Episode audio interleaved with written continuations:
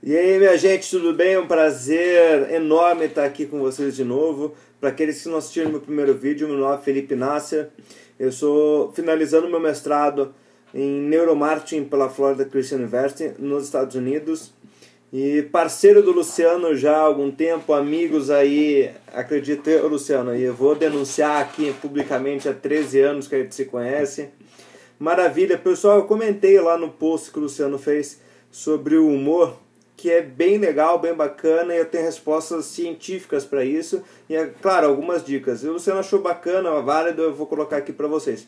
Primeiro, é importantíssimo utilizar o humor sem sombra de dúvida. Eu acho que é, acredito também que é uma questão de você se relacionar, se portar melhor e ter maior uh, intimidade com o público, que na verdade é isso que a gente procura, certo? Esse relacionamento para engajar as pessoas. O que acontece? O humor ele é um sinal de vitalidade, um sinal de felicidade da pessoa, certo? Levando isso em consideração, uh, dentro do nosso corpo isso é produzir a felicidade, existe um hormônio, na verdade um neurotransmissor, que é a serotonina, que a gente fala que é o hormônio da felicidade, mas ele é um neurotransmissor, não deixa de ser hormônio.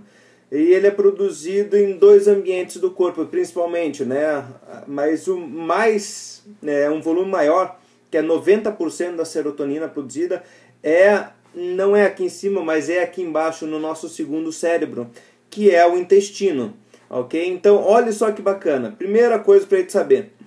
A serotonina produzida no intestino, então quem tem intestino preguiçoso, por exemplo, a tendência de ter menor é, volume, vamos colocar assim, de felicidade, é maior. Ou seja, em vez da pessoa estar tá feliz, ela está triste. Em vez de estar tá rindo, ela está emburrada está fazendo birra. Então, pessoas que têm é, intestino preguiçoso, algum problema gástrico, naturalmente ela se torna mais impaciente e ela se torna também mais, é, mais brava, né? com menos humor. Né? Agora, a pessoa que é no, tradicionalmente normal, ela tem um nível do humor tranquilo, produz 90% da serotonina, da felicidade dela no intestino e está tudo certo. E isso é a dica para vocês. Se você quer produzir humor, se quer se relacionar com o seu cliente, quando ele está com fome, quando ele está pensando em comida, na sobrevivência, em manutenção e nutrição do seu corpo, ou você quer trabalhar o humor com ele exatamente no momento que ele está mais relax, mais tranquilo e, claro, ele está mais receptivo. Porque quando ele está com muita fome, o que, que ele pensa? Comida, comida, comida. Ele vai ter humor? Vai, mas será que aquilo vai ficar? Né? Vai, ele vai lembrar depois? Vai ser por um longo prazo é, essa memória que ele vai ter de você? É aí que está a dica. Trabalhe com ele, claro, sempre o humor, mas de maneira a, até horários distintos um pouco. E aí eu queria perguntar para você, Luciano, é, quais os melhores horários que você tem colocado hoje, justamente para deduzir é, se o horário que você posta e está tendo mais curtidas e mais volume é exatamente o horário depois que as pessoas comem ou as pessoas já estão alimentadas. É interessante saber disso, ok? Então, aguarde essa informação. E é interessante um outro ponto que o Luciano também colocou, que é o curtir. Né? Mais de 20 mil curtirs aí, no, lá no grupo da Gabi, o Fit Depressão, sensacional. Essa, esse casal fenomenal, gente. Pelo amor de Deus. Olha, se Deus é bondoso, fez, deu a bondade para esse casal. Então, por que que dá muito certo? Primeira coisa, o curtir. Só para uma palhinha para vocês. O curtir na Fit Depressão porque tem emoção, vinculação emocional ok? Vinculou emocionalmente, a gente entra no sistema límbico do cérebro, e o sistema límbico é emoção, juízo de valor, sentimentos. Então, por isso que fica lá e as pessoas acabam curtindo. Então, do Facebook, por exemplo, e até do Twitter, enfim, de outras redes sociais, que acaba não utilizando muito, mas é o curtir, ele é emoção.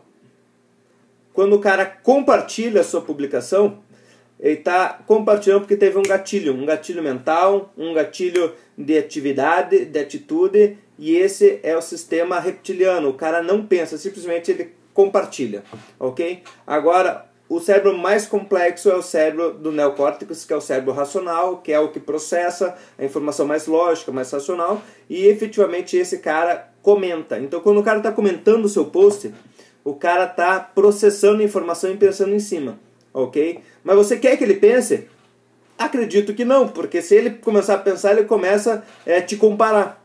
E se ele te compara, ele vai perder o tempo dele comparando e, claro, você dá margem para o teu concorrente para você ser comparado. E além disso, quando ele, se, quando ele começa a comparar e pensar em você, em qualquer momento ele pode perder o foco.